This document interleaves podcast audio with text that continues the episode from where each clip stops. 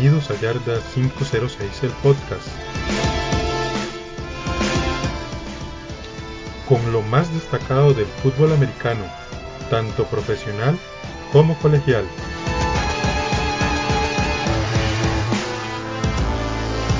Les recuerdo que nos pueden seguir en Facebook e Instagram con el nombre de Yarda 506 TV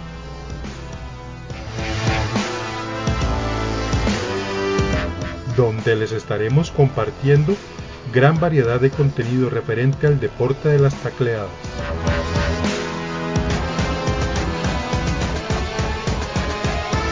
Y sin más que agregar, comenzamos.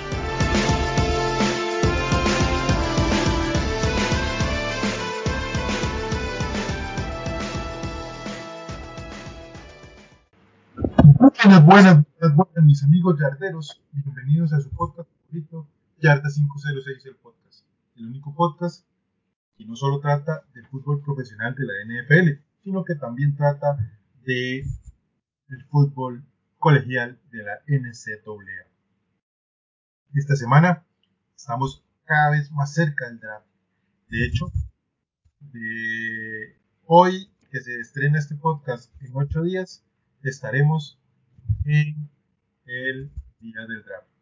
Este, estén atentos a nuestras redes sociales, recuerden nuestras redes sociales, Yarda506 en Facebook, en Instagram y también en Twitter, arroba Yarda506TV, porque es muy probable, es muy probable, un 99% de probabilidades, que su amigo Muriuper y su colega Albert Murillo tengamos un en vivo ese día para comentar lo que pase Y sin más, voy a presentarles a mi colega, amigo y compañero desde Campo 5, don Albert Murillo. ¿Cómo estás, Albert? Hola, gato, y a todos nuestros escuchas. Eh, bienvenidos a un programa más de Yarda 506, el podcast. El día de hoy tenemos varias cositas que hablar y seguiremos lo más importante del centro del programa. Seguiremos con el recuento de los draft anteriores. Hoy les tocará desde el año 2011 hasta el año 2019. Entonces espero que se queden y recordemos un poquito ya verdaderamente la historia reciente de la NFL, gato. Muchos jugadores que encontramos acá los podemos estar viendo jugando todavía. Es correcto, mi amigo Albert. Este, bueno, me presento, soy Walter el Gato Muriuper, eh, su amigo y compañero en este viaje de este podcast. Estamos muy contentos porque, bueno, eh, estamos cerca de, cerrar este, esta, segunda temporada y lo que inició como algo, como un proyecto de amigos, ahí a, ver qué pasaba, ha ido creciendo este, día a día, semana a semana y esto es pues, gracias a ustedes que nos escuchan, gracias a usted que nos da una un ratito de su tiempo. Como dice Albert, vamos a hablar de varias cosas que han pasado en la NFL en estos días, eh, pero principalmente vamos a hablar pues de, la de la de la NCAA, de las de todas estas cosas que la verdad el caso eh, es interesante. Volvemos al tema y creo que es bonito recalcarlo. el draft no es un no es una cuestión matemática donde uno suma uno más uno y luego las cosas funcionan. No es así, o sea, no es tan simple. Realmente, este, eh, es algo un poco más complejo. De hecho, Albert, el, señor eh, Álvaro Martín, que es una de las personas que a nivel de español tiene más conocimiento de la NFL. ese señor se lo, admiro mucho. Tiene una, una, página y un newsletter de, que se llama Ritmo NFL. De hecho, si se pueden eh, suscribir a al newsletter de don Álvaro Martín, háganlo. Eh, él siempre publica artículos sumamente interesantes, sumamente interesantes.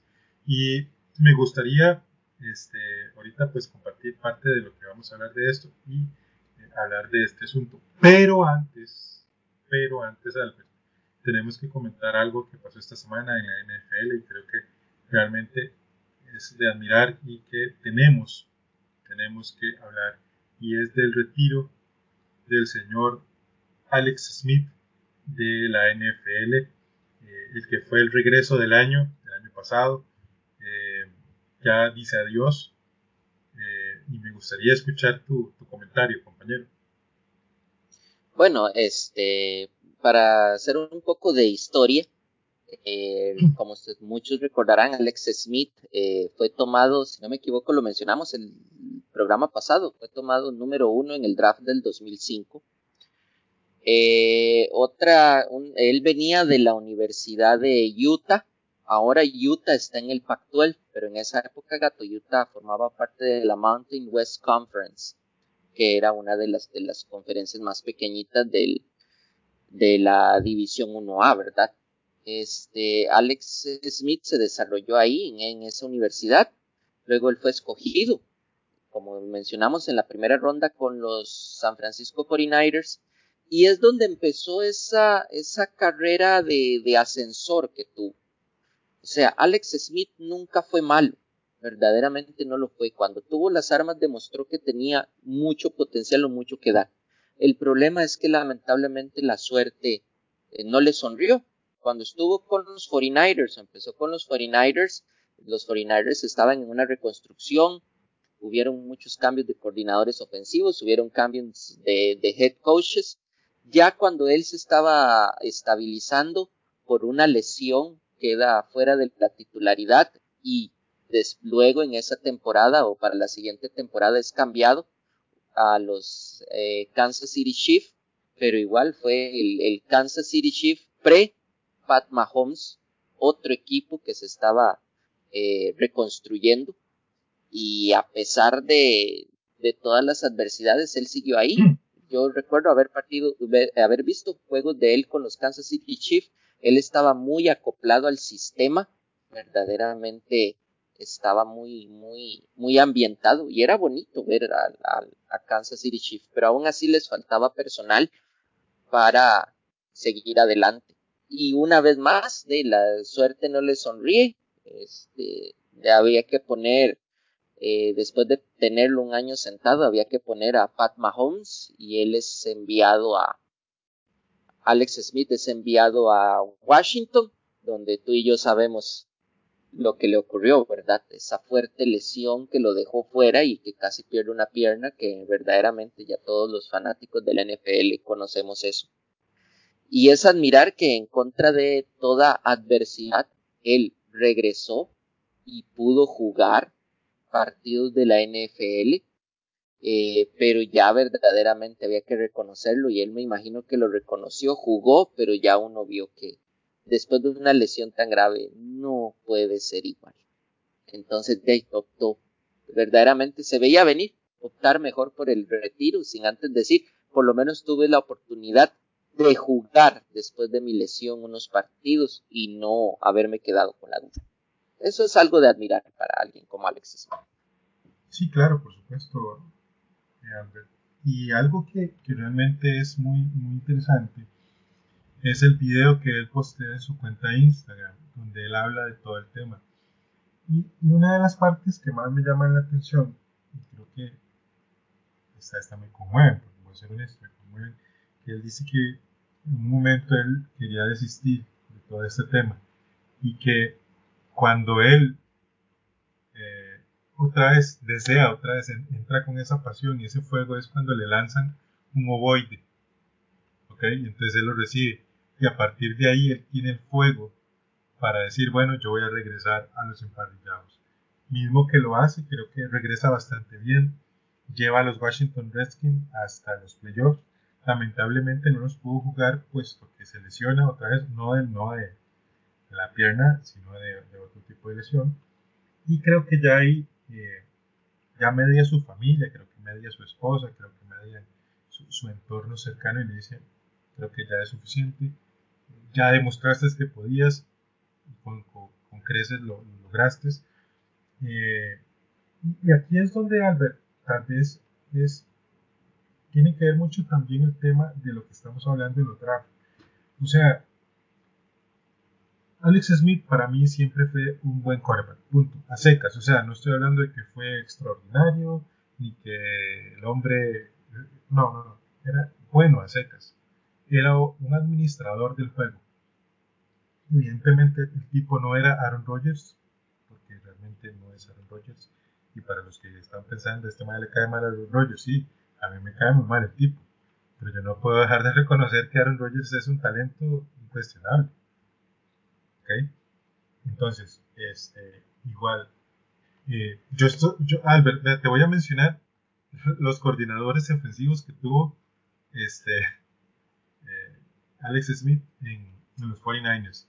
Mike McCarthy, Nord Tobner, Jimmy Hostler, Mike Martz y Jimmy Wright.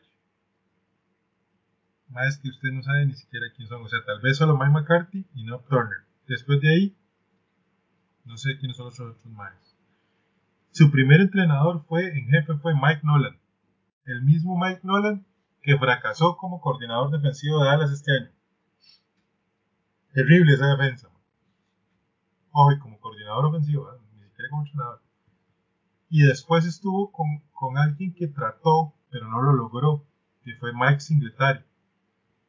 O sea, trataron de, de, utilizar a Singletary, que fue el, capitán de la defensa de los Osos del 85, bueno, de, los 80 particularmente, que era un tipo muy bueno y muy vocal, pero no lo logró como entrenador. O sea, más o menos el chaval se, logra una estabilidad, ya es con, con Jim Harbaugh, cuando llega Jim Harbaugh y lo logra pues, acomodar. También recordar que este Alex se lesiona y ya entra en escena el famoso Colin Kaepernick, un petardo. Ese tipo sí fue un petardo. Qué rajado, discúlpenme. A mí me dirán que es que lo vetaron por todos los temas raciales y por todo lo que quiera. Alex, este, este Colin Kaepernick es un petardo. Ese carajo era malo con ganas. Pero bueno, eso es otro tema. Eh, y, pasó esto. Después jugó con, con Andrew Reid y los Chiefs. Y como dice Albert, no tuvo exactamente los mejores equipos. Y pues después le dio el paso a, al señor Mahomes. Este, pero aquí es donde está el tema. Este muchacho no tuvo la oportunidad de jugar con alguien que le diera la oportunidad de ganar. ¿Cierto, Albert? O sea, no lo logró. O sea, él no lo tenía. Él no lo, no, no, nunca lo tuvo, gato. Es que verdaderamente es lo que, lo que hemos estado hablando. Son de esos jugadores buenos, buenos, porque, y se demuestra alguien como Alex Smith, es alguien firme, alguien disciplinado, alguien con actitud. Jugó lo que le dijeron que tenía que jugar, fue a los equipos que tenía que ir sin quejarse, sin hacer berrinches, sin hacer show, que con todo el respeto son de las cosas que vomito en la NFL, ese montón de jugadores que, que tratan de, de, de hacer un show o tratan de jugar de importantes. Alex Smith firmaba el contrato que le daban, iba a jugar donde tenía que ir a jugar. No tuvo la suerte de haber encontrado un, equipo que verdaderamente lo respaldara o haber verdaderamente construido un equipo alrededor de él. Y sin embargo, él cumplió. Y gato, y antes, y es algo muy importante, no sé si vos lo sabías, antes de él retirarse, él, él quería ir a, a, Jacksonville. Él quería ir a Jacksonville. Yo, yo siento que, que yo, siendo la organización o el gerente general de Jacksonville o, o siendo este igual Urban Meyer inclusive este Urban Meyer fue, fue Urban Meyer fue coach de él en, en, en, en, Utah ahora que lo recuerdo Urban Meyer fue coach de él o sea yo lo hubiera yo siendo Urban Meyer lo hubiera tomado. Tal vez no lo hubiera puesto a jugar pero el conocimiento de Alex Smith que tiene para aconsejar a alguien como este, bueno, si, si ocurre el 99.9% de que tomen, tomen a, a, Trevor Lawrence, pero a Sunshine, pero podría aconsejar a alguien como a Trevor, inclusive podría aconsejar a alguien como, ay, este, como Minchu, como, como a Mincho, porque Mincho, que es, que es, Mincho sería apenas su tercer año en la liga.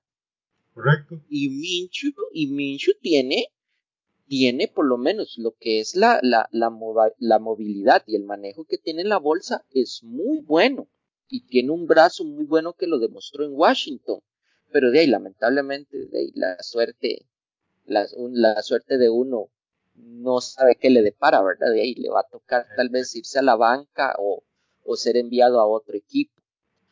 Pero yo siento que hubiera sido una muy buena adición la de Alex Smith para ayudar a esos dos este, futuros este, buenos corebacks. Porque verdaderamente, obviamente Trevor Lawrence tiene, tiene su magia y lo he mencionado un montón de veces, es el, el genotipo del, del coreback perfecto, Solo esperemos que se pueda desarrollar en la NFL como se espera.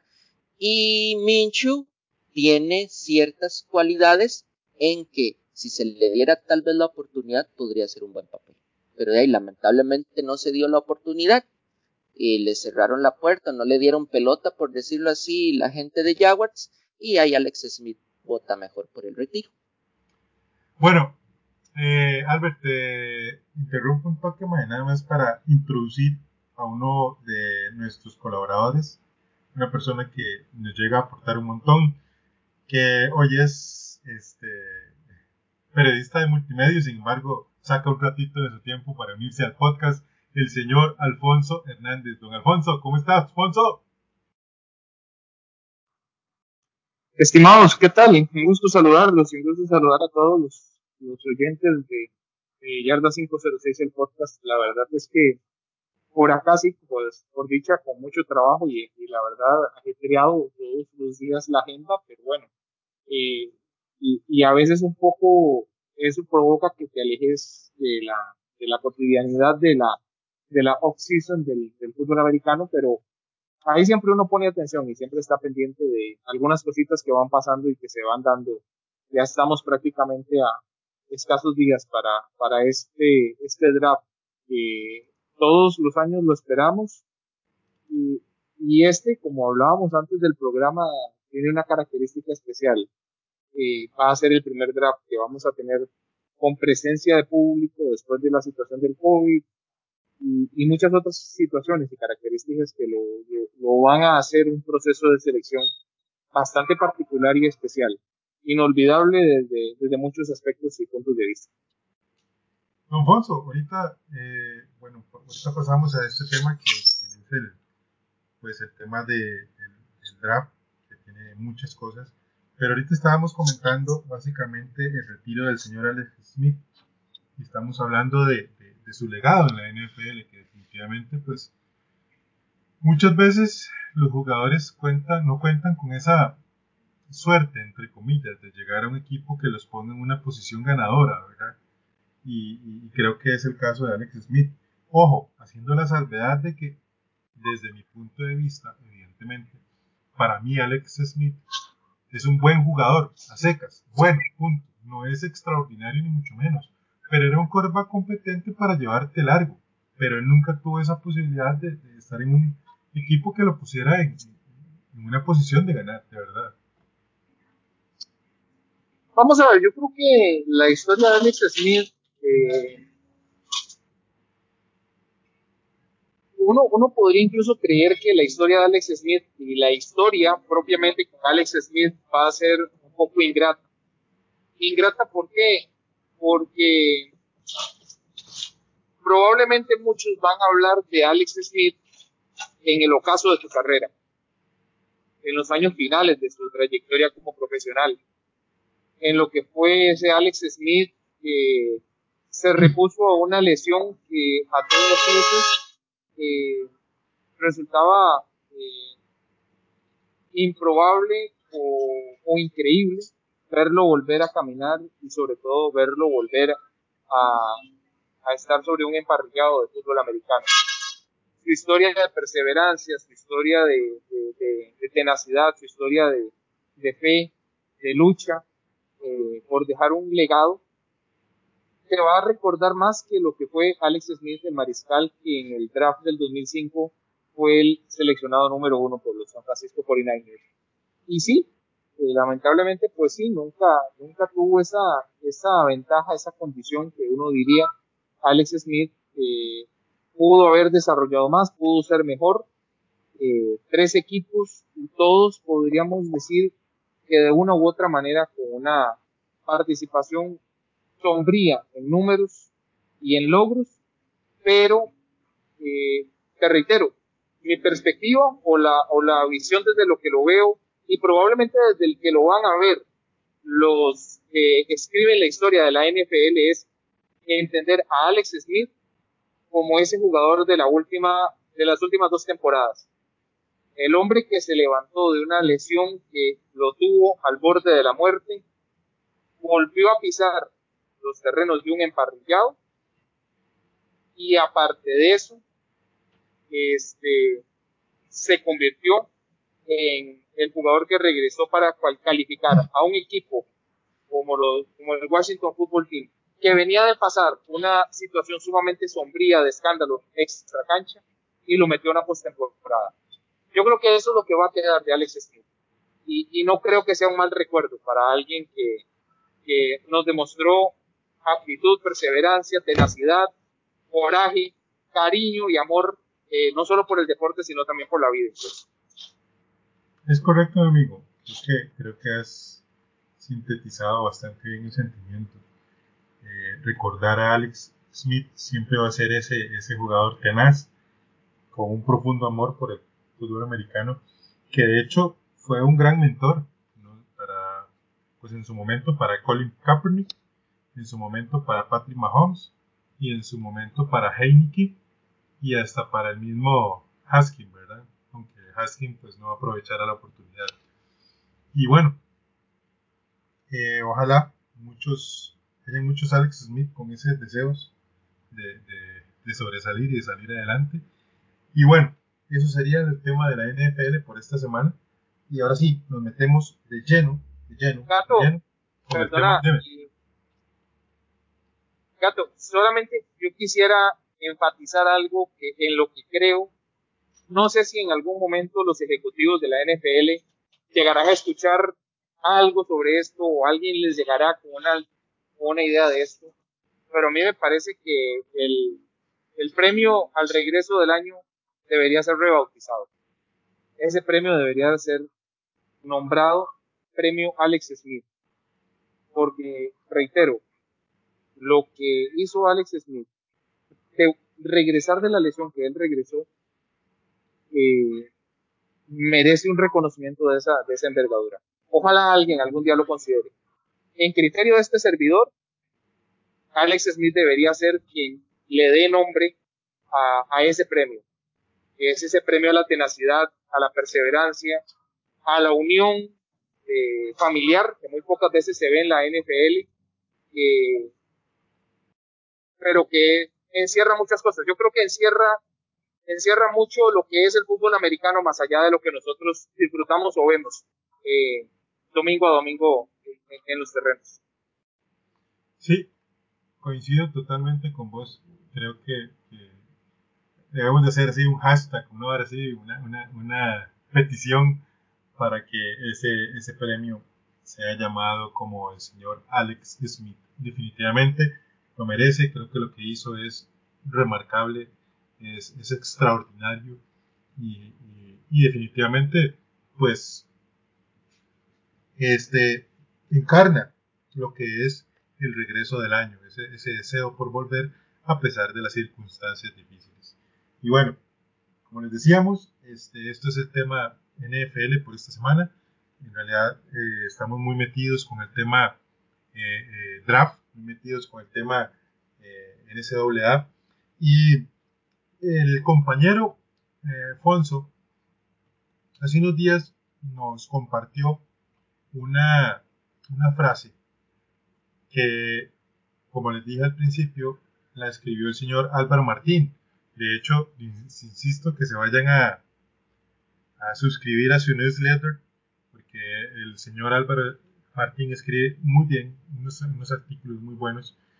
Y el señor Álvaro Martín decía eh, lo siguiente, es un extracto, no es todo, pero es un extracto, decía, algunos especulan que el hecho de que los equipos estén dispuestos a aceptar compensación en futuros drafts por una posición en este sorteo por un jugador veterano, no solo es planificación de nómina, sino su opinión acerca de lo confiable que será este draft de 2021.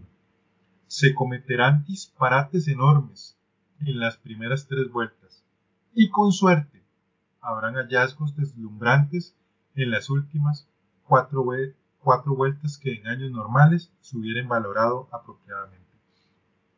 La semana pasada y de hecho la antepasada con la entrevista que tuvimos con Ian Runtree hablábamos de algo que eh, es muy importante y es la valoración, eh, las entrevistas en persona. Eh, muchos de estos muchachos han pasado años en la casa, no se puede valorar su, su, carácter, no se puede valorar las cosas que, que, ellos han hecho. Y vuelvo al tema. Si la semana pasada hicimos un, un repaso desde el año 2000 hasta el año 2010 de las primeras eh, del top 5, O sea, ni siquiera top 10, o sea, top 5 de los primeros, de los drafts, de las primeras rondas. Y muchos nombres muchas veces era como, ¿quién? Como, ¿cómo? Y ese mae, o sea, muchas veces solamente había un jugador top 5 que había hecho un impacto positivo en sus equipos. Ya no hablemos en la NFL, solo en el equipo y otros que ni siquiera sabíamos quiénes eran. Entonces, yo hasta aquí, eh, y lo comentaba Albert, la única em, razón por la que veo que el draft esté con tanto hype es porque de verdad el marketing que le ha pegado la NFL ha sido brutal, ¿cierto no, Albert? Sí, claro, eh, lo mencioné la semana pasada o la antepasada, que verdaderamente eh, todos estamos más pendientes al respecto porque le han hecho un punch extra a lo que es la, la promoción del, del draft este año, más de que va a ser un draft ya con público otra vez y obviamente de que la NFL tuvo la gran dicha de que Trevor Lawrence se decidiera para irse a la NFL. ¿Qué hubiera pasado si Trevor Lawrence hubiera dicho que, que no y que iba a regresar a su año senior a Clemson? bueno, yo creo que otro gallo estaría cantando en estas, en estos días, verdaderamente. Don Fonso, ¿qué pensás vos de todo esto? No, no te habíamos tenido en otras, en otras ediciones del podcast, pero insisto, y lo he dicho varias veces, hay un hype muy, muy particular en estos días, eh, y sin embargo es un hype que uno se pregunta, bueno, pero ¿por qué? No hay combine o no hubo combine no hubo reuniones con los muchachos. Lo que hubo fueron unos pro days ahí eh, que, fue más o menos como para que, demostraran quién la tiene más larga, ¿verdad? después de ahí, realmente no, no hay una cuestión. O sea, ¿cuál es tu opinión acerca de este tema? Mira, em, uno podría en este, en este contexto, Gato y Albert, decir que y me, y me dejo ir por una, por una frase cliché, por, un, por, una, eh, por un pronunciamiento muy general. Lo desconocido o lo incógnito siempre genera mayor atractivo. Lo que vos no conoces, lo que vos no entendés, lo que vos no eh, eh, has dominado, siempre te genera más atractivo. Y si algo creo tiene este contexto de draft, es que lo domina la incertidumbre. La incertidumbre puede ser buena, puede ser mala. Eh, y yo siento que en este caso, la incertidumbre se está guiando hacia lo que es positivo de esa incertidumbre. ¿Por qué? Porque eh, no sé qué traen. Es que el, tema es esto. No sé qué traen esos, esos muchachos. No sé qué me pueden dar. Entonces hay demasiada expectativa eso es algo que para el aficionado es algo muy positivo. Para los scouts, para los gerentes generales, para los entrenadores en jefe, para los que de repente estudiamos un poco esto, nos genera más incógnitas, pero hacia, lo, hacia el temor de que realmente vamos a tener eh, probablemente una de las elecciones universitarias eh, con, muchas, con muchas sorpresas, cuidado de no negativas, pero es la oportunidad que también muchos van a tener de poner su nombre en la historia cuando nunca en la vida se imaginaron que iban a poder tener esa, esa oportunidad. Y todo claramente coincido con Albert. Vamos a ver, la NFL es una máquina de mercado total. Es capaz de venderte, bueno, cualquier cosa. Entonces, en esa consigna, lo que han hecho con este tema del draft es, uh, es usarlo en esa consigna.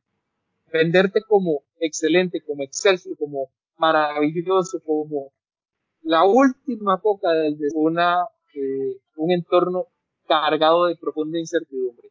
Acá los que no están los que no están contentos son los que tienen que elegir. Los demás están felices de la vida y expectantes de qué es lo que nos va a traer esta, este proceso de selección universitaria.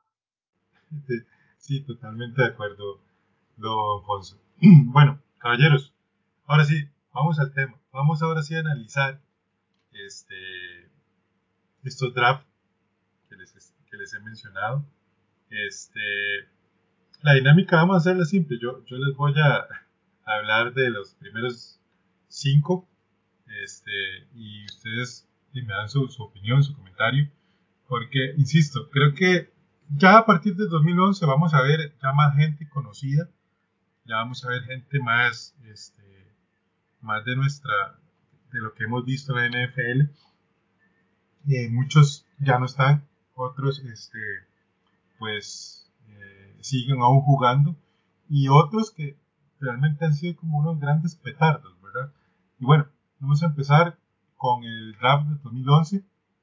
Eh, ahí tenemos el número uno, lo escogió Carolina, al señor Cameron Newton, el flamante quarterback hoy en día de los Patriotas de Nueva Inglaterra. Eh, de igual manera, se escogió en segunda ronda, eh, en segunda ronda, en segundo pick uh, por parte de los Denver. Escogieron a un tal Paul Miller, un linebacker muy bueno. Este Buffalo eh, contrató a un defensive tackle llamado, o escogió un defensive tackle llamado Marcel Dareus, que creo que ya nadie lo conoce. Eh, Cincinnati con el pick número 4 escogió al wide receiver AJ Green y con el pick número 5 eh, Arizona escogió a Patrick Peterson. Eh, hay otros números, otros nombres interesantes en esta, en esta generación de draft. entre ellos están el señor Blaine Gabbert, que fue a Jacksonville sin pena ni gloria. El señor J.J. Watt, que fue todo un tema en Houston. Eh, un tal Mike Ponzi. Ah, ¿Quién más? Ah, bueno, Anthony Costanzo, que ya se retiró este año. Y por ahí no más. De esta generación, realmente eh, volvemos al tema. Escoger en, en, los picks número uno no, no, no te garantiza muchas cosas. Sin embargo, este fue uno, Albert, de los drafts donde los primeros picks sí, sí hicieron bastante la diferencia, ¿cierto? Gato, y te, brincaste a Julio Jones, el, receptor de, de Atlanta. Correcto, correcto. No, verdaderamente analizando este, esta generación, fue una generación buena. Es algo gracioso. Cam Newton fue escogido número uno, Von Miller número, Von Miller número dos, y luego se vieron sus caras en un Super Bowl. Si no me equivoco, fue en el Super Bowl 50. Este, donde contra todo pronóstico se esperaba que Carolina con Cam Newton iba a ganar y, y al final salió la super defensiva de los Broncos eh, a cargo de Von Miller que lo hicieron destrozado en la cancha. Y después de ahí, como dijiste, vemos mucha, vemos cierta calidad, no mucha, una cierta calidad de jugadores que todavía son estrellas, que todavía se hablan de ellos. Como mencionaste, JJ Watt, este, como yo lo mencioné, Julio Jones, AJ Green. Entonces fue una, una generación relativamente buena. De ese top 5, el único que verdaderamente yo creo que vos lo mencionaste fue Marcel Darius, que fue uno que no la pegó, ¿verdad? En la, en la NFL, verdaderamente solo quedó, solo jugó con los, con los Bills, luego terminó un poco con, este, se fue con los, estos, los equipos especiales en, con los Eagles, pero después de ahí no, no fue gran cosa, verdaderamente. Ah, no, perdón, no fue con los Eagles, fue con, con Jacksonville. Pero verdaderamente no, no, fue un jugador que no la hizo. De esos cinco, podemos decir que fue el, el, el que no logró nada. Este, don Alfonso, en estos drafts que hemos estado analizando, eh, de hecho solo han habido dos drafts, el del 2007, si no me equivoco, y el del 2011, donde de verdad los nombres de los pick top 5 fueron relevantes. En este caso, casi que los, los, cinco. Eh, pero, pero es curioso, vuelvo al tema. El draft no es una ciencia exacta, ¿cierto? No, nunca lo es, en realidad. yo te diría, Gato, y le diría a todos los amigos que en realidad el draft es un proceso de estudio. Y es un proceso de estudio con proyecciones para solventar carencias en el mediano y largo plazo. Normalmente los drafts te generan o te, te, complementan jugadores que llegan a ser de impacto inmediato, pero escasamente dos a tres, a tres, eh, a, tres jugadores tienen esa capacidad. Llegar a ser figuras de alto impacto en su primera temporada como profesionales. La mayor parte de los jugadores seleccionados en draft necesitan trabajo, necesitan acompañamiento, necesitan desarrollo, porque por hay que decirlo, el traspaso, el traslado del, eh, fútbol americano colegial al fútbol americano profesional es un abismo de diferencia. Y si eso no se tiene claro, y si eso no lo tenemos claro, entonces viviremos eternamente decepcionados por las elecciones que haga el equipo al cual nosotros seguimos porque nosotros pensamos o creemos que el jugador que vamos a seleccionar el 29 de abril va a ser el jugador que te va a llevar a ganar el Super Bowl 50, el, próximo Super Bowl, así. Y no, no pasa. Es correcto. Volvemos al tema. El draft es para armar equipo, no es... Eh, no es para, para, para, para ponerle en los hombros a los, a los jugadores a los muchachos que llegan esas este, etiquetas de casi salvadores, ¿verdad? Porque no lo son. Y, y, ese es un error muy frecuente, gato, ese es un error muy frecuente. No, no, no contemplar que los muchachos necesitan desarrollo, necesitan acompañamiento, necesitan este eh, tiempo para adaptarse, ¿verdad? Un Justin Herbert no te sale una vez cada draft, te sale una vez cada cinco o seis drafts, con esa capacidad de, de, de, proyección, con esa capacidad de impacto en una organización. Eso no pasa todos los días. Y eso hay que tenerlo siempre presente. Totalmente de acuerdo. Bueno, caballeros, vamos a pasar al, al draft del 2012. Las cinco picks son. este es un draft doloroso para mí, es un recuerdo doloroso, definitivamente. Este, escogimos los Indianapolis Colts en el pick número uno al quarterback Andrew Locke. En el pick número dos, los Washington escogieron a Robin Griffin el tercero. Cleveland escogió a Trent Richardson. Minnesota a Matt Khalil. Y en el sexto, en el quinto, perdón, los Jacksonville escogieron a Justin Blackmon. Blackmon. Eh, en este draft estuvo también Ryan Tannehill, Luke Quickly, este, otro muchacho de impacto fue Melvin Ingram, Ah, por ahí Donta Hightower. Nombres que yo veo por ahí que fueron los que, más impactaron. Después de ahí, los, los demás nombres eh, de, los 32, realmente ninguno remarcable. Eh, un dato curioso que hay que mencionar y es que Luke Quickly y Andrew Locke llegan al draft, al mismo draft, al mismo tiempo, a la liga y ambos se tienen que retirar de la liga por cuestión de lesiones. Este, Andrew Locke en el 2008 y Luke Quickly en el 2019. Eh, y los dos se retiran exactamente por la misma razón. Don Albert, en este draft hay un jugador que estaba llamado, que era de Alabama, un corredor que estaba llamado a ser de impacto y que realmente fue un petardo, ¿verdad? El señor Trent. Richardson. Sí, en el caso de Trent Richardson, en realidad nunca pudo. Eh, estuvo con, con Cleveland, no hizo nada verdaderamente relevante. Luego al final creo que lo agarraron, los fue para los Colts también Los Colts, sí, y y tampoco. tampoco tampoco fue nada funcional. Es más, hasta podríamos atribuirle gato la culpa a Trent Richardson que ya no se están agarrando corredores tan alto en el draft.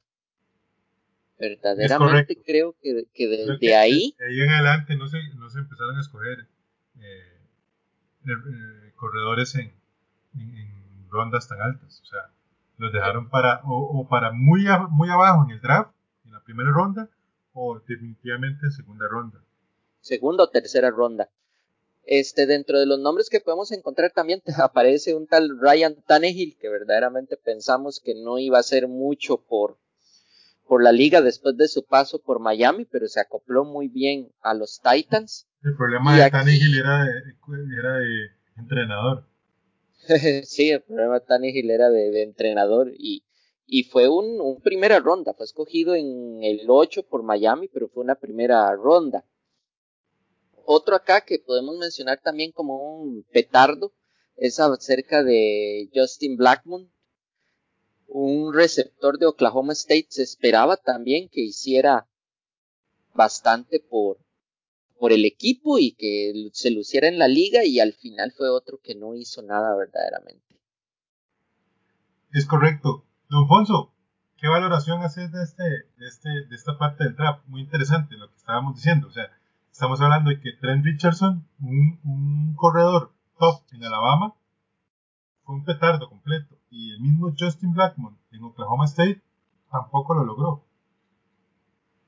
son, vamos a ver, son muchas las, circunstancias que, que giran alrededor de la, figura de una selección. Y como decía, el invitado la vez pasada, Ian Roundtree, eh, no es a veces tan importante cuántas repeticiones de, bench press hace un, hace un, prospecto o qué tan rápido corre, corre las 40 yardas. Es lo que vos descubrís en la entrevista face to face con, con esos, con esos eh, prospectos. Eh, ¿Por qué Trent Richardson no logró despuntar lo que se esperaba que despuntara? ¿Por qué este, Justin Blackmon tampoco? Porque tal vez, eh, de nuevo, pensábamos que iba a ser un... Iba, iban a ser talentos deslumbrantes, pero sus condiciones no eran para la NFL. No estaban listos. En el momento en que se fueron para el draft no estaban listos. Y el equipo en el que cayeron tampoco los desarrolló. Porque creyeron que iban a ser jugadores de impacto inmediato. ¿verdad? No, no, se, no se considera o no se toma en cuenta ese, ese tipo de, de, de factores. Y bueno, Andrew Locke fue, fue factor determinante, sí, pero hey, ¿cómo se terminó marchando de la liga? Eh, ¿Cómo se terminó eh, obstinando de, del deporte? Que alguna vez amó y que alguna, por el que alguna vez se desvivió por ser un profesional y, y terminó detestando y odiando todo alrededor de. Entonces, te das cuenta cómo el trabajo de scouting es un trabajo hormiga, poco valorado, pero efectivamente eh, fundamental, estratégico, eh, insustituible, no sé, medular muchas veces ese trabajo de escauteo en lo que le pueda sacar a un talento universitario. Por eso es importante, compañeros, que nos escucha, usted, amigo yardero, amiga yardera, eh, ser un poco más objetivos, o sea, no solamente irse por los números o por, por el, eh, lo bonito, ¿no? De, algo, como, como Albert, ¿verdad? Que está enamorado de Trevor Sunshine. Ah, es una cuestión futbolística nada más. Eh, pero ese es el punto. Eh, no solamente es una cuestión de números, sino, como dice don Alfonso, es una cuestión de, de capacidades. Creo que hay algo que entra aquí y es muy importante, y que es la inteligencia emocional eh, este draft que, sigue, que es el del 2013, creo que es un draft muy, no sé, porque se realmente hay muy, muy poco en primera ronda que ha, que ha despuntado. Voy a hablar de los primeros números, de los cinco, Eric Fisher, de Kansas City, que de hecho ya lo cortaron. Eh, en Jacksonville llegó Luke Jokel, un tackle, que solo jugó sus cuatro años de, lo contratan en el draft y listo. Eso fue todo. Dion Jordan, un defensive edge. Lane Johnson, otro tackle que todavía está jugando con, con Filadelfia. Y Ezequiel Ansah, que lo que ha hecho es, pues, prácticamente es andar en varios equipos. Primero terminó pues con Detroit, después se fue a Seattle y por último este, eh, San Francisco.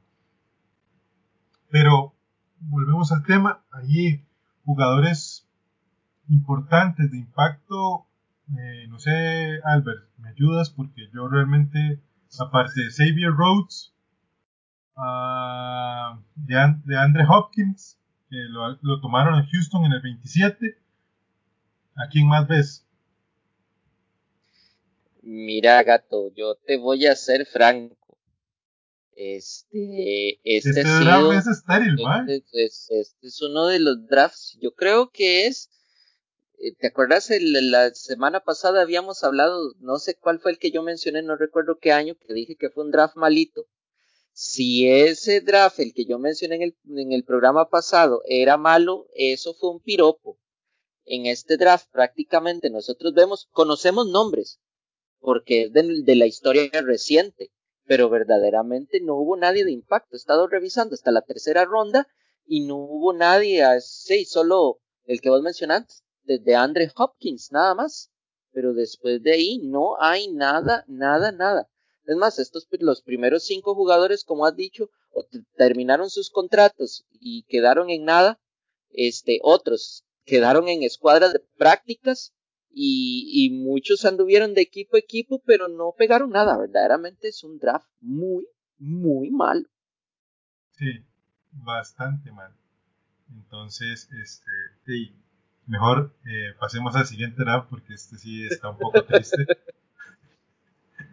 Vámonos para el 2014. Eh, en el pick número uno, los Houston Texans escogen a Jadevon Clowney. Eh, en el 2, San Luis, todavía que eran los San Luis Rams, eh, con Greg Robinson, un tackle. Jacksonville vuelve a agarrar a otro quarterback para volverlo a quemar. En este caso a Belay Bortles. Buffalo escoge a Sammy Watkins. Y Oakland, Oakland escoge a un tal Khalil Mack. Después de ahí, eh, Aquí también en este draft se escoge a Odell Beckham Jr., a un tal Aaron Donald. Ese es una increíble fuerza lo que tiene este carajo. Al Green Bay escoge a Jaja Clinton Dix. Los Cleveland Browns escogen a Johnny Football en el pick 22. Eh, ¿Quién más hay, Albert? Teddy Bridgewater en el 32 con Minnesota. Pero después de ahí, ¿a quién más no, verdad? Pero claro, este, este es un draft está más bonito que, el del año, que, el del año 2014. Sí, bueno, aquí podemos resaltar lo que es el eh, jugadores defensivos, ¿verdad? Podemos ver a, a, Khalil Mack, que ahí es donde aparece, y también este, encontramos a, a lo que es Aaron Donald, que ya lo habían mencionado. También en receptor receptores estuvo vacilón con Odell Beckham Jr. Por ahí anda también este Sammy Watkins. Ah, y volviendo con los defensivos, eh, ya Devion Clowney, ¿verdad? Que fue la primera escogencia. Un jugador que verdaderamente tiene todas las actitudes para ser grande en la NFL, pero caemos una vez más lo que es el factor psicológico eh, le está afectando demasiado, ¿verdad? Yo creo que ahorita Divion creo que fue con, Ajá, se fue con los, con los Browns. Yo creo que Stefanski sí lo va a poner en, en regla un poquito. Sí, eh. pero es algo, algo admirable también que, que a partir de Jadevion Clowney va a ser una, una constante. South Carolina, la Universidad de South Carolina, este, siempre está sacando por año un defensivo top en, los drafts y, y que verdaderamente la pegan en la, en la NFL y podría empezar a atreverme a decirlo que con Jadevion Clowney eh, aparece este, la universidad y de él en adelante por lo menos saca un jugador defensivo cada año que, que promete bastante en los drafts. Correcto. Don Fonso, pregunta. ¿Será que, la, que el pick de primera ronda realmente lo que es es una cuestión muy fuerte de marketing y que realmente lo que lo único que te proyecta es pues para tener un contratillo ahí más o menos bueno?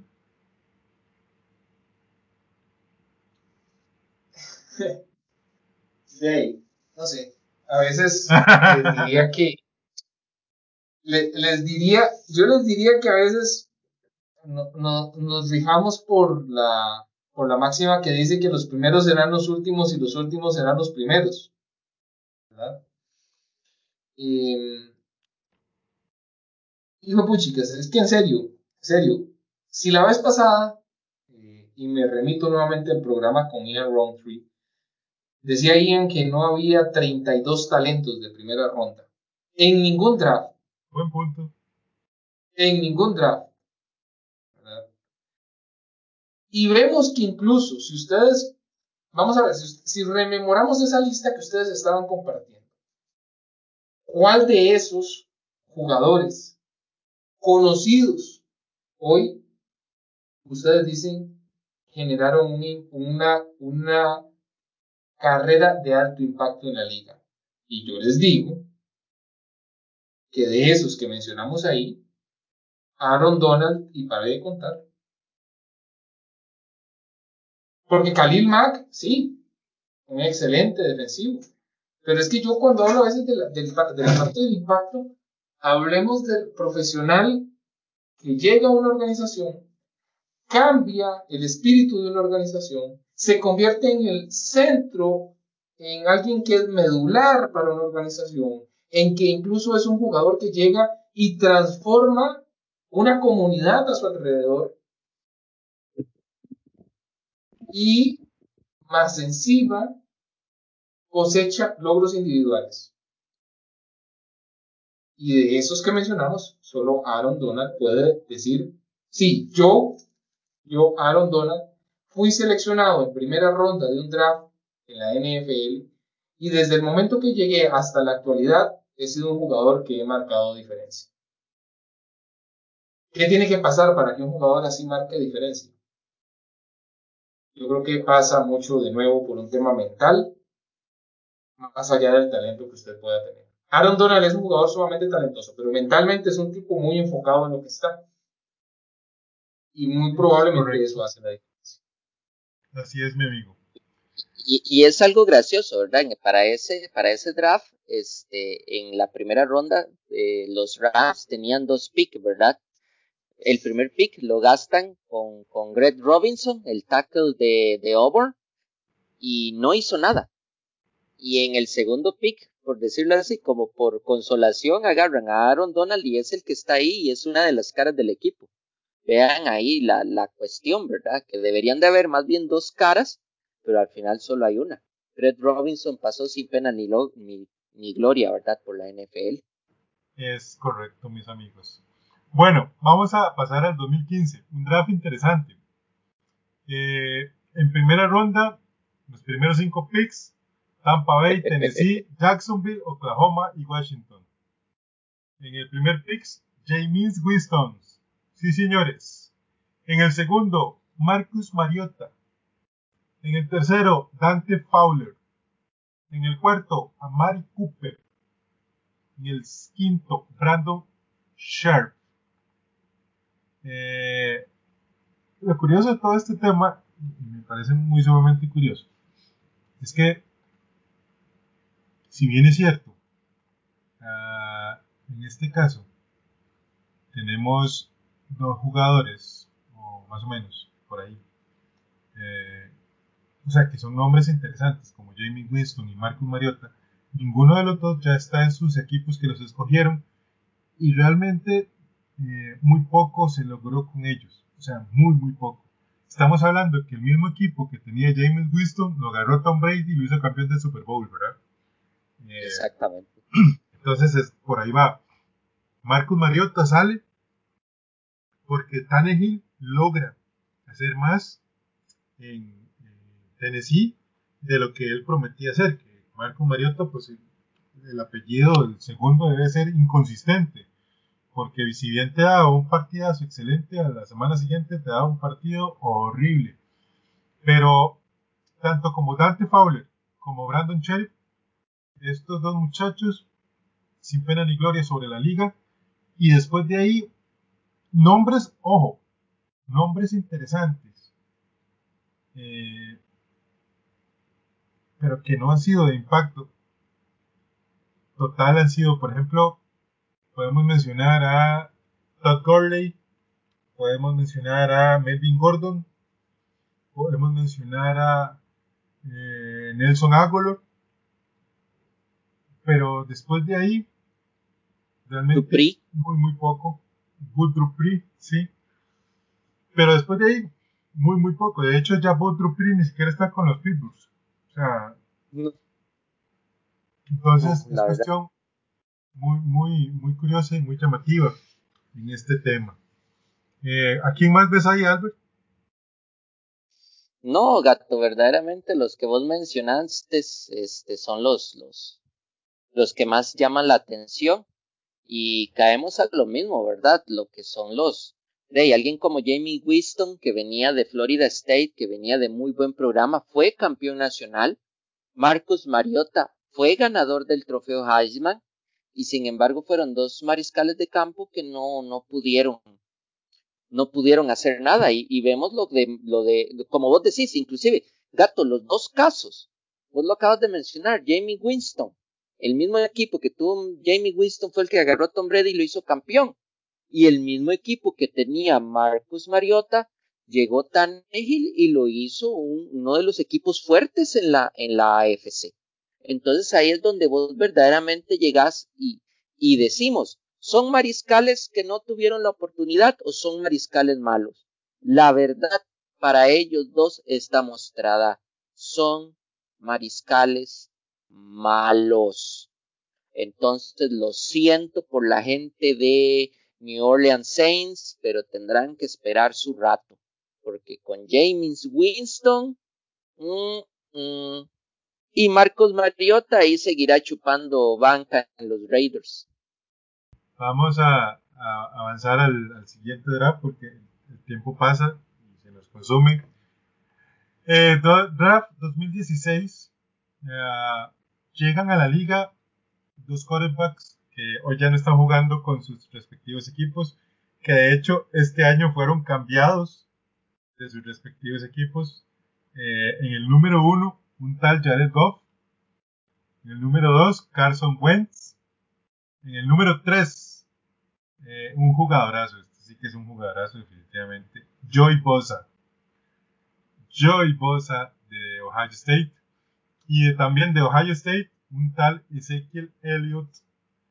Y en Jacksonville, eh, Jalen Ramsey, que dicho sea de paso, tampoco ya está jugando con, eh, con Jacksonville jugadores interesantes en esa camada de Forrest Buckner, que ya está jugando con Indianapolis. Eh, Keanu Neal. Eh, ¿Quién más por aquí? ¿Quién más por aquí? Paxton Lynch. Nada más simple y sencillamente porque fue totalmente inconsistente en Denver, ¿verdad? O sea, por ahí. Pero después de ahí, más nombres, no, no, no, no, no. De 32, solo Joey Bosa fue un jugador realmente impactante. Y Ezequiel Elliott, que lo único impactante que hizo fue sacarle un montón de plata a Jerry Jones. y, que después que le sacó el montón de plata, ya no ha vuelto a rendir y, tiene más yardas la banca que él, ¿verdad? Este, igual aquí podemos encontrar, bueno, aún así de Forrest Buckner no es tampoco muy, muy bueno, pero por lo menos ahí se, se mantiene bien con, con la defensa, por lo menos tiene buenos principios defensivos. es vacilón porque acabas de mencionar a, a Paxton Lynch, ¿verdad? De, ya estamos en la época de, de los experimentos de John Elway, ¿verdad? Con que haya sido un buen mariscal de campo en la el Amigo, el amigo de Fonso. Fonso lo quiere. El amigo de Fonso. Oh, lo adora sobre todas las cosas. Entonces, no, se hace bronco solo porque no puede. Porque ya es, ya es, ya es queso. Pero, madre, más sería bronco, madre, por eso nada más. ¿Verdad, Fonso? Pero, eh, mira, desde el, desde el Super Bowl 32 no puedo considerarme seguidor de los Broncos, mae. duele mucho. Mae, Fonso, ¿qué pensás de, de, estos dos primeros quarterbacks que se escogen en este draft, que ya no están con sus respectivos equipos, con historias muy interesantes y diferentes los dos? De hecho, ambos dejan unos topes salariales a sus ex equipos brutales, ¿verdad? Ay, gato, no sé qué decirte. Yo a ratos uno, uno dice que bueno, con la plata, vamos a ver, de lo que no nos cuesta hagamos fiesta, ¿verdad? Y eso parece que es la consigna de los gerentes generales tanto de, de los Eagles como de los, como de los Rams en su momento. ¿verdad? Y la plata no es mía, la plata es del dueño, eh, yo la voy a gastar como, como yo creo que, que tiene que gastarse. Y como yo creo que va a generar resultados. Y, y sí, pasa eso, pasa eso. Y yo creo que Jared Goff y, Carson Wentz son, a ver, si, si, si, uno pudiera escribir un libro sobre las mejores prácticas gerenciales para alguien que está aprendiendo sobre cómo ser gerente deportivo en la NFL, yo le pondría esas dos primeras cosas que no hay que hacer como gerente de la NFL. cosas que no hay que hacer de la NFL. Darle millones de dólares a un, un que no ha probado nada. Exacto. Ah, y, y tenés dos ejemplos de un nivel superlativo. Yo creo que hay tres casos que a mí todavía no me dejan de sorprender. Jared Goff, bueno, es que hay gente que, hay, gente que sigue insistiendo y defendiendo que Jared Goff llegó a un Super Bowl.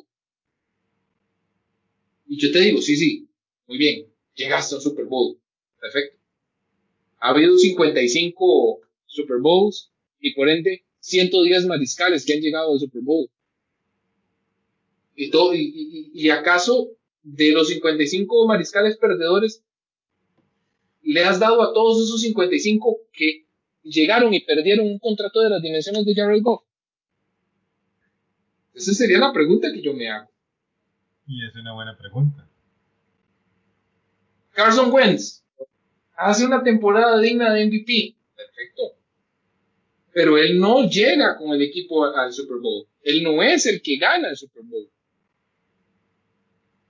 Entonces, y si vemos el, el, el, el, carácter comparativo de lo que hacen los equipos después de lo que pasa con, con, con Philadelphia y Carson Wentz, es que resulta que Nick Foles se convierte en el, en el backup estelar de, de Philadelphia Eagles. Después de esa situación, vienen los Jacksonville Jaguars y le inflan el contrato a Nick Foles.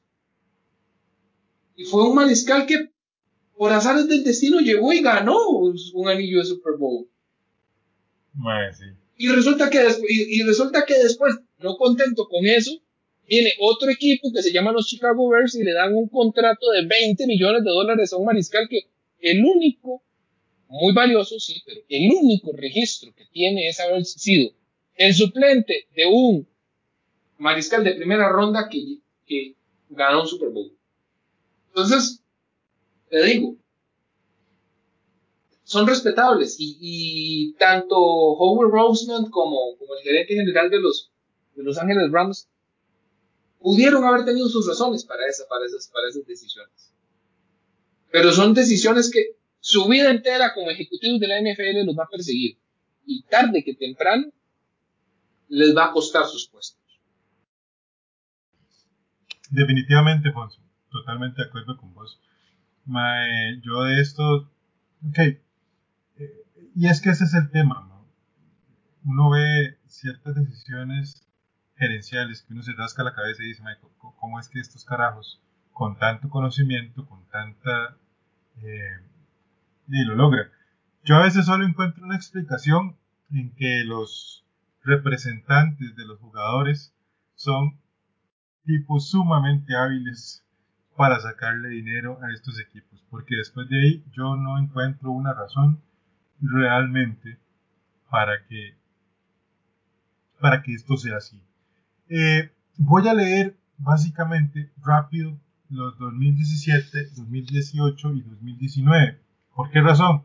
Porque estos muchachos, y Albert no me deja equivocarme, ah, recién han llegado a la liga, o sea, tienen que cuatro años básicamente. Eh, tanto Miles Garrett como todos los que vamos a mencionar eh, están en sus años. Entonces, creo que es un poco injusto, o, no sé si, si estás de acuerdo conmigo, Albert, todavía juzgarlos si bien o mal, porque todavía hay nombres interesantes. Por ejemplo, en el draft del 2017, eh, en primera ronda, en el pick número uno, los Cleveland Browns escogen a un jugadorazo en Miles Garrett. Creo que ha hecho un gran impacto no solamente en el equipo, sino en la comunidad de Cleveland. Eh, Chicago, el equipo rival de mi estimado Bonzo, escoge al super ultra mariscal Michel Trubinsky, ¿verdad? Y dejaron pasar a Patrick Mahomes y dejaron pasar a Sean Watson, señores. No, y lo mejor, subieron para agarrarlo. Sí, sí, qué duro debe ser seguir a Chicago Bears, en serio. ah, bueno, San Francisco, a mí se me olvidó, Gato, y a mí se me olvidó una cosa, a mí se me olvidó una cosa. Lo que hizo la gerencia general de los Philadelphia Eagles para agarrar a Carson Wentz. Eh, Porque sí, Carson Wentz fue seleccionado número 2, número 1, ahorita no recuerdo bien qué fue, qué fue el puesto que dijiste, pero llegar a ese lugar le costó a Filadelfia empeñar su futuro. Perdón, pero estoy teniendo un déjà vu con lo que hicieron los San Francisco 49ers para este, para este drama. No voy a adelantar nada, pero. Por ahí va también. En el tercer pick, Salomon Thomas, un defensive edge. Eh, los Jacksonville Jaguars escogen a Leonard Fournette, que ya ni siquiera está jugando para ellos. Tennessee escoge a Corey Davis. Eh, insisto, de este draft hay, hay nombres interesantes. Eh, McCaffrey, Patrick Mahomes, MVP y este y campeón de Super Bowl. Deshaun Watson, eh, ¿Quién más está por aquí también? Trevarius White, uh, TJ Watt y por ahí, ¿verdad? No sé quién más. Ryan, Ryan Ramsey también. Ok, sí, Ramsey también. Y bueno, vamos a pasar al draft del 2018, donde Cleveland sigue construyendo su equipo, porque la verdad el caso es que Cleveland sigue construyendo su equipo y escogen en el pick número uno a Baker Mayfield. Eh, en el pick número dos, los New York Giants escogen a un excelente corredor como Saquon Barkley. Eh, los New York Jets escogen a Sam Darnold, que ya no está con ellos, que ya ahora está con eh, Minnesota, ¿es? Sí, Minnesota. Ajá. Cleveland escoge a Denzel Ward y Denver escoge a Bradley Chubb.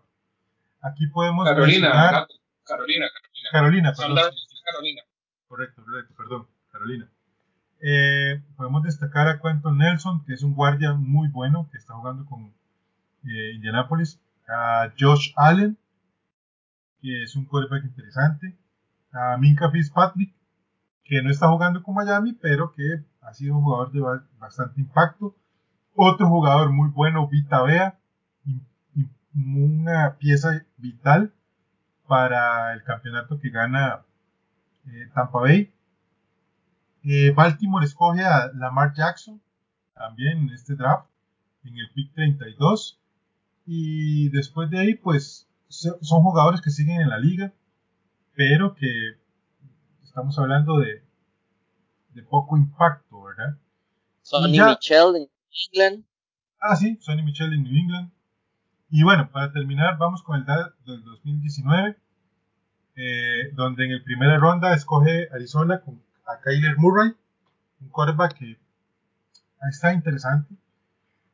Eh, San Francisco escoge a un monstruo llamado Nick Bosa, un excelente jugador.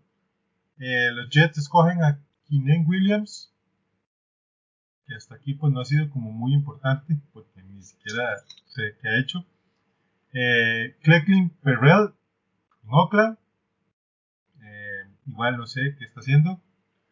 Y un jugador que fue muy importante para Tampa Bay, que escogió muy bien en sus drafts, definitivamente, eh, a Devin White, el linebacker que estuvo por todo lado y que fue una sombra horrible y que creo que todavía Patrick Mahomes está soñando con ese carajo. Y bueno, mm, Josh Jacobs llega en este draft a, Oakland. Eh, después de ahí, Albert, creo que nadie más, ¿verdad? Así como impacto, impacto verdaderamente no. Podríamos mencionar tal vez a Marquise Brown, que lo ha hecho bien como receptor, las pocas veces que le mandan un pase. Este, luego tenemos el, yay, si nos vamos más abajito, oye, yay, ¿dónde estás? Porque en este draft salió este que está con los, con los, no, no, no salió. Drew salió, claro, salió en el 42 con el con la ronda 2 ay, mira, sí, aquí está. No, pero Otro coreback que, que Fonso quiere mucho porque lo escogió su, su mentor. Va, un, jugador bueno de segunda ronda, Divo Samuel en San Francisco. Con el Divo Samuel. Y, y, luego uno de los, de los grandes errores, ¿verdad? Donde aparece en el, en el puesto 64 un tal DK Metcalf que lo tuvo en las manos para agarrarlo los Patriotas en el 32, pero no. Y sí, se fueron con Inkill Harry, que verdaderamente no ha hecho absolutamente nada, mientras que del otro lado DK Metcalf está rajándose unos partidazos con los Seahawks, verdaderamente uno, yo podría atreverme a decir que uno de los mayores este robos, por decirlo así, de la de la NFL, ¿verdad? muchos equipos le pasaron por encima a una calidad de receptor y que de ahí lo está demostrando, ¿verdad? Que ya lo está demostrando. Es correcto, mi amigo. Y bueno, eh, básicamente este ejercicio que hicimos eh, durante dos semanas, que puede parecer un poco tedioso, pero realmente es muy interesante ver cómo eh, realmente el draft no es una ciencia exacta, realmente se pueden encontrar joyas muy interesantes. Eh, pick más abajo, que los primeros picks realmente son parafernalia y, y bueno, interesante ahorita porque Trevor no, no quiso ir a, Cleveland, él prefirió quedarse en su casa. Eh, y eso como que le resta cierto chiste al, show de la NFL, ¿verdad? Pero por ahí vamos. Eh, este sería nuestro programa de esta semana. Esperemos que lo hayan disfrutado bastante. Y bueno, unas palabras para ir cerrando, don, don, don Albert. Bueno, este, como pudimos ver en esta historia reciente del draft, todavía hay muchos jugadores que, este, tienen oportunidad de brillar. Hay otros que verdaderamente han pasado sin pena ni gloria, que únicamente van a ser recordados en programas como estos, cuando se hagan recuentos año con año acerca de draft pasados. Pero verdaderamente se demuestra que todos los jugadores tienen la misma oportunidad, sin importar que seas el número uno global o ser el Mr. Irrelevant, ¿verdad? Todos tienen una oportunidad y hemos visto en muchos casos que al final no importa el lugar donde te tomen. Lo que importa es verdaderamente el trabajo que vos hagas, la seriedad que vos hagas, la forma de cómo manejar la presión, tu madurez, tu humildad, tu disciplina y lo más importante, las ganas de trabajar y tratar de ser mejor cada día en el deporte. Porque muchas estrellas que hemos tenido en la NFL son muy poquitos, podríamos decir contados con los dedos que hayan salido en las primeras cinco eh, selecciones de draft. Entonces, estamos a las puertas de otro, de un draft que va a ser muy interesante. Verdaderamente no sabemos el futuro. Muchos esperamos que Trevor Lawrence sea prácticamente como un salvador del deporte o etcétera y al final tal vez dentro de unos años, uno nunca sabe, podríamos contarlo entre los nombres como Marcus Russell o Trent Richardson o, o Johnny Manciel, porque la verdad podemos tener muchas expectativas de un jugador, pero la verdad del caso se demuestra cuando verdaderamente entran a las canchas, entran a la NFL. Entonces eso sería, fue un gusto y yo me voy despidiendo. Bye. Excelente conclusión, don Albert. Muchísimas gracias. Don Fonso, ya para ir cerrando eh, y para que se me vaya a descansar. todavía falta, todavía falta, todavía falta para irme a descansar, pero lo que sí quiero que, que, que de repente a todos les y nos quede claro es que si el draft no es una ciencia exacta, es porque eh, usted puede tener muchas aptitudes como atleta, pero, y aquí voy a caer en una frase cajonera, eh, las aptitudes no lo son todo, ni en el deporte, ni en el ejercicio de una profesión o una carrera profesional. El deporte a nivel de la NFL, pues es la carrera, es el trabajo de estos, de estos muchachos, a nosotros nos sorprende y realmente a mí me sorprende ver muchachos de 22, 23 años con un despliegue de rendimiento físico que, que es de admirar. Esas son las aptitudes que esos muchachos tienen. Pero esos muchachos necesitan también tener una actitud hacia su trabajo de compromiso, de responsabilidad y de efectivamente tener ganas de destacar. Y a veces repito, eh, puedes confiar de que porque sos el uno o porque sos el dos, ya tenés todo garantizado. Y no, la verdad es que la, más bien, cuando sos el uno tenés más eh, luces y más, y más, este, protagonismo encima tuyo. Todos están esperando que seas justamente el que rescate a una, a una franquicia. Entonces es cuando más duro hay que trabajar. Pero el trabajo de un atleta universitario es muy duro y empieza probablemente desde el día uno posterior a que han sido anunciados como, como jugadores seleccionados del draft. A partir de ahí empieza a construirse la carrera y la trayectoria y probablemente cómo ese nombre va a ser recordado en la historia del deporte. Es correcto, mi amigo. Eh, amigos charderos, lo que tanto dijo don Albert como don Fonso es, esto, es entender el deporte como un, como un asunto de personas, o sea, no solamente un tema de... Ah, hay, una, hay, una, hay un libro de Jock Maxwell donde, que se llama El talento no es suficiente. Y es cierto, o sea, no solamente el talento no es suficiente, o sea, hay otras cosas en lo que se denomina las habilidades blandas, ¿verdad? Entonces, si bien es cierto, este, este draft, por lo menos en la teoría, tiene eh, gente interesante y podríamos hasta ver cuatro corebacks en los primeros cuatro picks de este año. Eh, esto no quiere decir que, que, ellos vayan a despuntar. Ahora, quiere decir que no lo van a hacer. No, tampoco puede ser que los cuatro muchachos hagan la gran diferencia en la NFL y ojalá para ellos mismos. Pero realmente esas cosas si vemos la tendencia a lo largo de los años, no sucede. O sea, son unos pocos los que logran dar el paso adelante. Y como dijimos al principio con Alex Smith, a veces un buen jugador llega a un mal equipo y ese mal equipo no lo ayuda a crecer, no lo ayuda a llevar a otro nivel.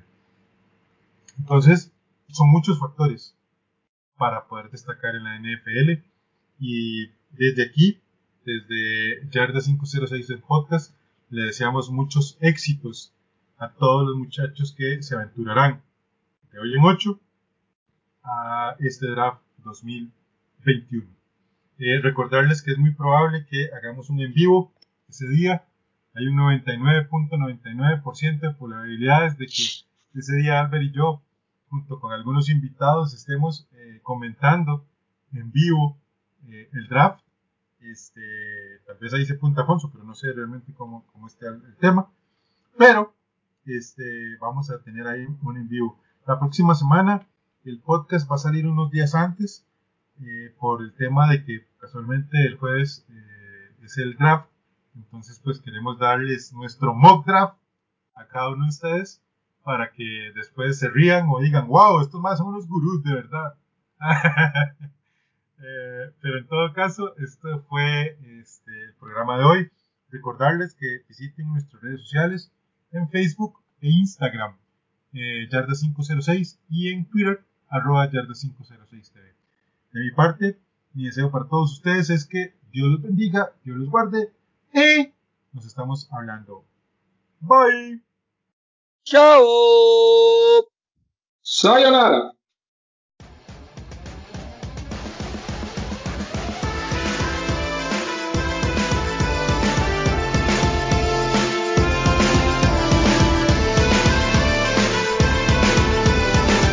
Muchas gracias por escuchar.